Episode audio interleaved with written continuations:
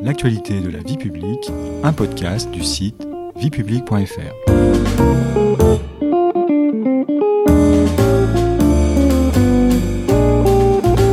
Bonjour à tous, bonjour Patrice. Bonjour Stéphanie.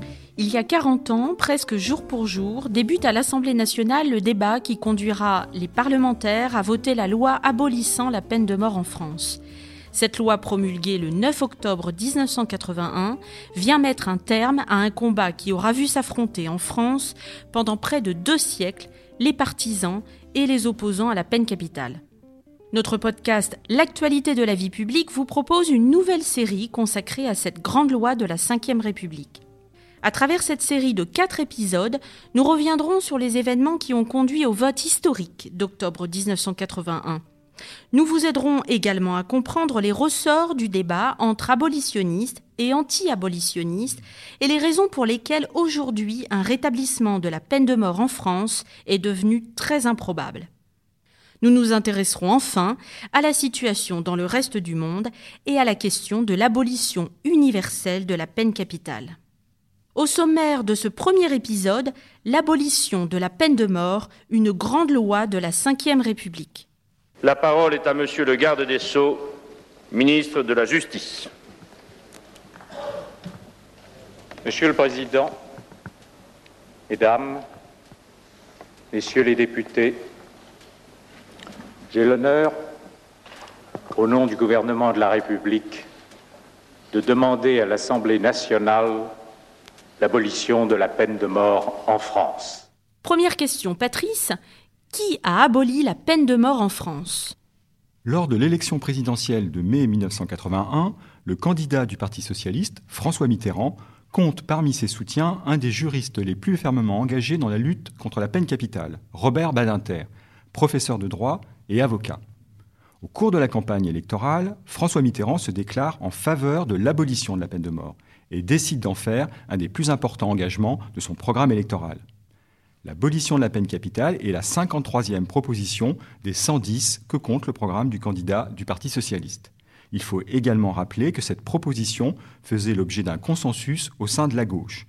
Tous les partis de gauche avaient en effet inscrit l'abolition de la peine capitale à leur programme. Et cet engagement de campagne sera tenu Oui Stéphanie, il sera tenu. François Mitterrand est élu le 10 mai 1981 et Robert Badinter devient ministre de la Justice, garde des Sceaux, dans le gouvernement de Pierre Mauroy, le Premier ministre de l'époque. Moins de six mois après l'élection, la peine de mort est abolie en France. Cette abolition est l'aboutissement d'un long combat qui aura duré près de deux siècles. Pourquoi peut-on dire que Robert Badinter a joué un rôle déterminant dans l'abolition de la peine de mort? D'abord, en tant que ministre de la Justice, c'est lui qui a porté et défendu le projet de loi d'abolition à l'Assemblée nationale. Avant cela, il avait joué un rôle important dans le combat pour l'abolition, en sa qualité d'avocat pénaliste. À quelle date a débuté son engagement? Son engagement date du début des années 70, comme il le relate dans un ouvrage intitulé L'exécution, paru en 1973 aux éditions Grasset. Il y fait le récit du procès, puis de l'exécution en 1972 de Roger Bontemps, dont il a pris la défense en tant qu'avocat, inculpé du meurtre d'un gardien de prison et d'une infirmière. Roger Bontemps sera condamné à la peine capitale, bien que dans cette affaire, seule la complicité de meurtre avait été retenue contre lui. Ce procès a longtemps obsédé Robert Badinter car c'était la première fois qu'il défendait un homme qui encourait la peine de mort. L'avocat abolitionniste avait demandé pour son client la grâce présidentielle.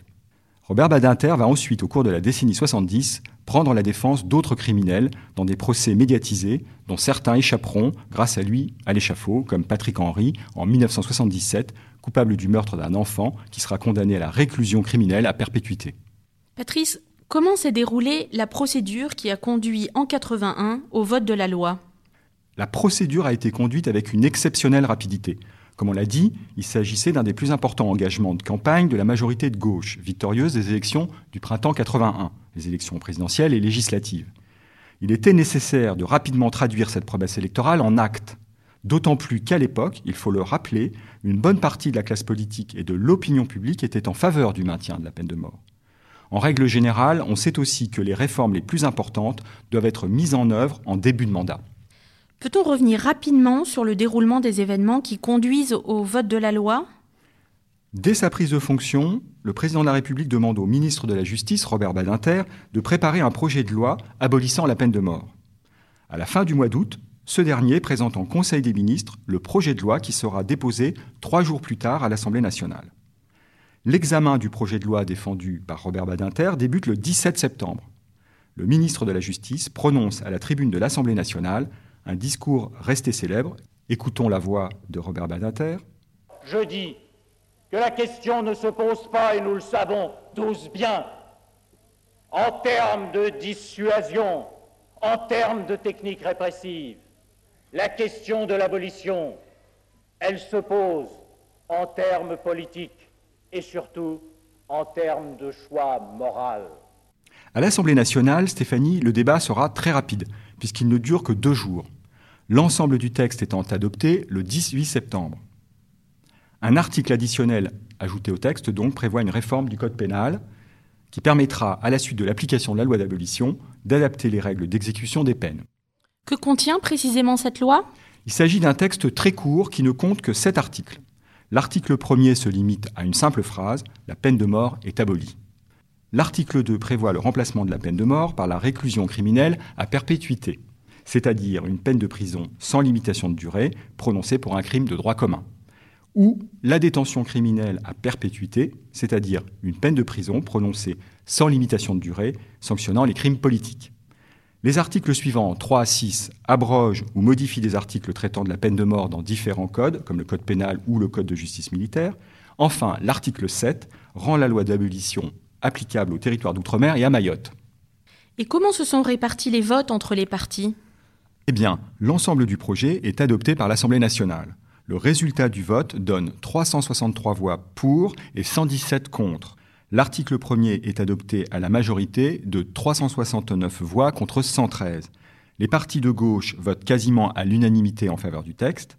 À droite de l'hémicycle, 16 députés du Rassemblement pour la République, le RPR, dont son leader Jacques Chirac, votent pour l'abolition ainsi que 21 députés de l'Union pour la démocratie française, l'UDF, le parti de l'ex-président Valéry Giscard d'Estaing, battu en 1981. Ensuite, c'est donc le Sénat qui, à son tour, a examiné le projet de loi, n'est-ce pas, Patrice? Absolument. Le Sénat débute l'examen du projet de loi une dizaine de jours plus tard, le 28 septembre. Les débats au Palais du Luxembourg sont également rapides, se déroulant sur trois journées. Plusieurs amendements visant à modifier le texte sont déposés. Un amendement en particulier, celui d'Edgar Faure, propose que la peine de mort soit maintenue pour les crimes les plus abjects. Cet amendement est finalement rejeté, tandis que les autres sont tous retirés. À la fin des débats, les sénateurs votent le projet de loi dans les mêmes termes que les députés, 160 voix pour et 126 contre. Le texte est donc définitivement adopté. Combien de temps s'est-il passé entre le vote du Sénat et l'abolition effective de la peine de mort? La loi est promulguée par le président de la République le 9 octobre. Celle-ci est publiée le lendemain au journal officiel de la République. Vous le voyez, Stéphanie, la peine de mort a été abolie en un temps record.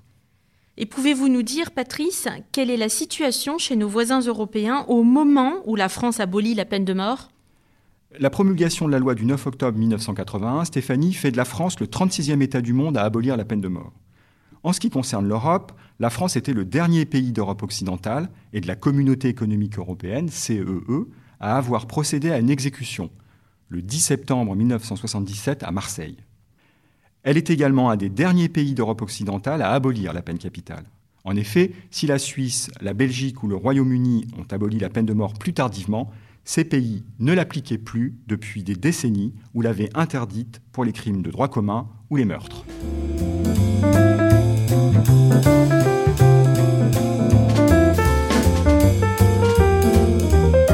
Eh bien, c'est la fin de cet épisode. Merci Patrice. Les arcanes du vote de cette grande loi de la Ve République, dont nous célébrons cette année le 40e anniversaire, n'ont maintenant plus de secret pour nous.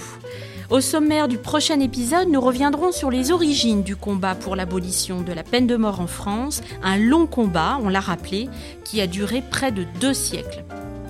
Vous pouvez réécouter cet épisode et toute la série sur vos plateformes préférées et notre chaîne YouTube. N'hésitez pas à vous y abonner. Et pour en savoir plus, rendez-vous sur notre site internet viepublique.fr et nos réseaux sociaux. On se retrouve très bientôt. Au revoir Patrice, au revoir à tous.